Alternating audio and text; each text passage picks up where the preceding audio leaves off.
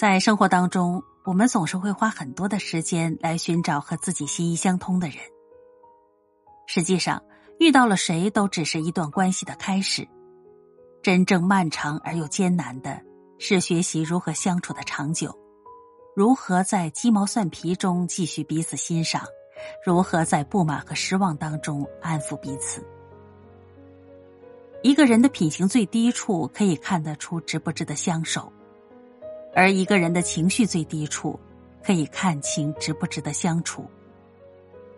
亲密关系最大的杀手就是起伏不定的情绪，让彼此的感情都轻装上阵，关系才能走得长远。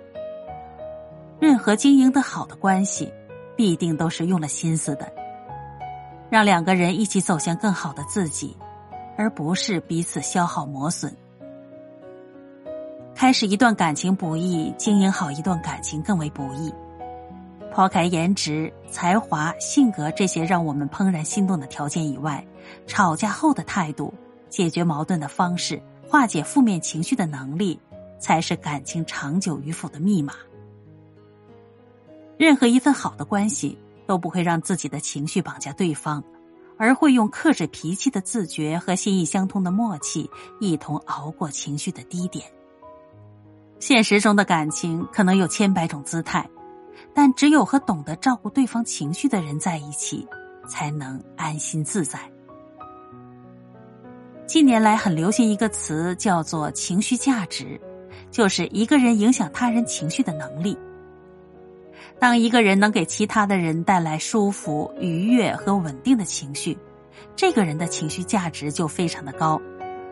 当一个人总让其他人产生别扭、生气和难堪的情绪，这个人的情绪价值就非常的低了。我们喜欢交往的人，一定是能够给我们带来高情绪价值的人。这样的人不仅自控能力强，不骄不躁，不丧不馁，也能用自己的能量影响身边的人。网上有个话题讨论度非常的高，一个人真正成熟的标志是什么呢？其中一个获赞最高的回答是：即便心中内心波涛汹涌，表面也能云淡风轻；低谷的时候能调整好自己，高处的时候能够坚守好本心。情绪就像水，易疏不易堵。情绪不是每个人生活的全部，但情绪却能左右每个人生活的全部。脆弱的人总会被情绪掌控，沦为情绪的奴隶。而强大的人早已戒掉了情绪，得以掌控自己的人生。如果不能控制自己的情绪，到头来受伤的只有自己。越是亲密的关系当中，越要遇事不责备，平常多包容。正如一句话所说：“发脾气就像扔炸弹，会使人辛苦搭建的爱和信任的大楼顷刻间坍塌。”每一次随意扔出去的坏情绪，都是在拉开自己与他人的距离。别让情绪毁了用心维护的关系，别被情绪拖累了自己的人生。坏情绪人人都会有，我们阻挡不了事情的发生，但能够改变自己的心情，不让负能量在我们心中堆积如山，是每个人成长过程当中必修的课程。